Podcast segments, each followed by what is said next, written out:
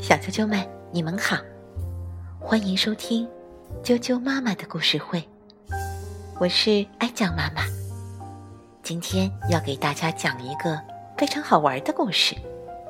故事的名字叫《火龙谷里的陌生客》，有英国的提莫西·纳普曼文，英国的格温·米尔奥德图，金波审译。外语教学与研究出版社出版。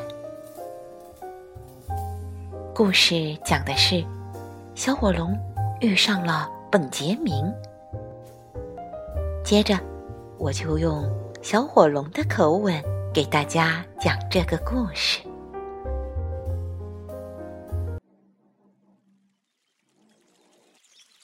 嘿，请你猜猜看，那天。我在火龙谷里发现了什么？我发现了一个叫本杰明的小东西。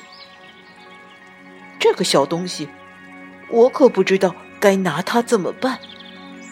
于是我就带他去见我的爸爸妈妈。这就是我的家。这是我爸爸。这位是我妈妈，我最喜欢的火山小烟囱。妈妈说，本杰明可能饿了，就做了一桌子好菜，有肥嘟嘟的小鱼，有滑溜溜、鲜嫩多汁的蚯蚓，还有脆脆的甲虫和飞蛾。不过，本杰明看了看。好像没什么胃口。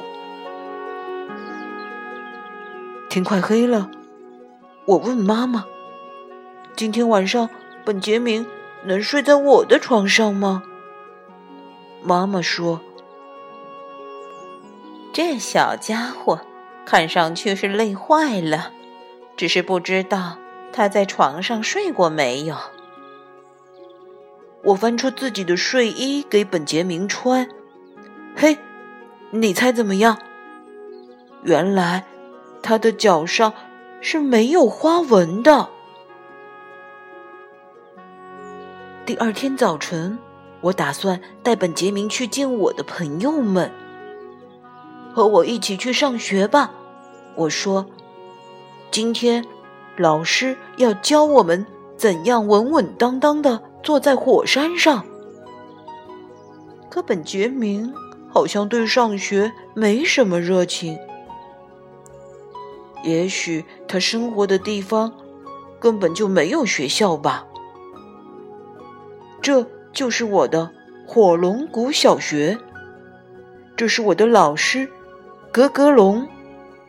这是我的同学们萝莉、笑笑、琪琪。一见到本杰明。格格龙老师就决定取消当天坐火山的课。想想看，火龙谷里来了陌生客，这是多么不寻常的一件事啊！格格龙老师说：“我们得利用这个机会，好好的研究一下这位特别的客人。你看，本杰明还真是很特别。”他用腿走路，他不会飞。他的头上长着一根根软软的毛。他身上没有鳞片。他的爪子软软的，尾巴好像也掉了。他不会咆哮，只会叽叽叫。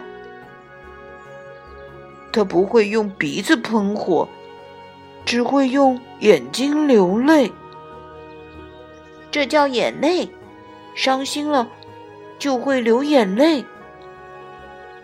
本杰明说道：“他流泪是因为他想家了。他告诉我们，他的家在一个遥远的、神奇的地方。他家里有好多好多的本杰明，有本杰明爸爸、男本杰明、女本杰明，还有本杰明妈妈。”不敢相信，在本杰明的世界里，大家都认为火龙是一种想象出来的、只出现在故事里的动物。我问本杰明：“你不会飞，不会咆哮，不会喷火，那你究竟会什么呢？”本杰明说：“他会玩游戏。”不过，这游戏看起来傻乎乎的，叫踢足球。本杰明向我保证，这游戏好玩极了。他教我们玩，真的很好玩。本杰明说，在禁区内传球时不许飞，不许把球吞到肚子里，也不许喷火烧掉球门柱。哦，天哪！要记的规则可真多。我们用树枝搭起了球门，用石块围出了禁区。我们还用我们树上的果子做了足球。哈，这是我们队的颜色，红色。整个下午，我们简直玩疯了。后来我说：“我们该回家了。”我发现本杰明的眼睛好像又要流泪了。你想你的爸爸妈妈了吧？我问本杰明，他点了点头。你走了，我会想你的。我心里明白，离别的时刻到了。就在这时，我忽然很想去本杰明的家乡看看。我问朋友们：“谁愿意和我一起去？”他们都摇着头，露出很害怕的表情。其实我自己也有点担心。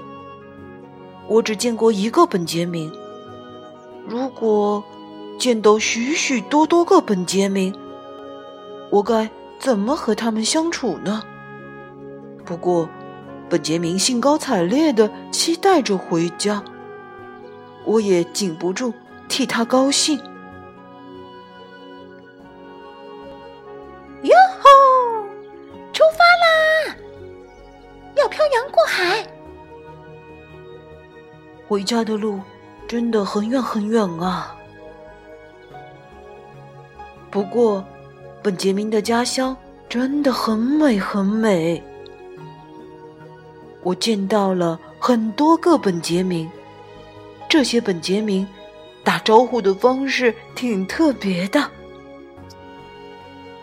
我回到家，给朋友们讲起了在本杰明家乡的所见所闻。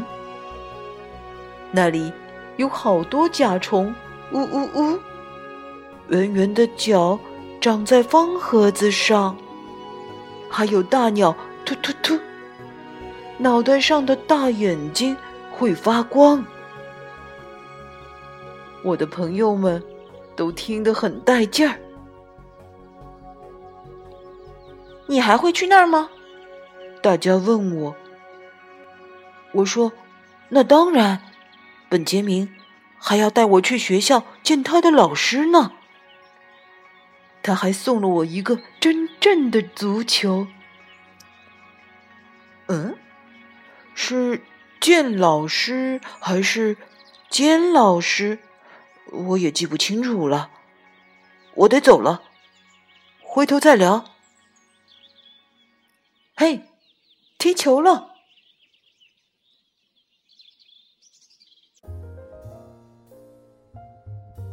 小啾啾们，今天的故事就讲到这儿了。故事里的本杰明是谁呀？对。就是我们人类，人用腿走路，不会飞。人的身上没有鳞片，尾巴好像也掉了。人不喜欢吃滑溜溜的蚯蚓，人还会淌眼泪。人喜欢玩傻乎乎的游戏，这种傻乎乎的游戏叫足球。人还会。互相打招呼。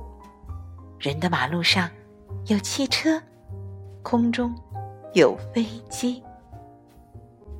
小火龙本是我们人类写的童话里的一个人物，可是现在，我们人类的一切，在火龙的眼睛里却成了童话，是不是很好玩？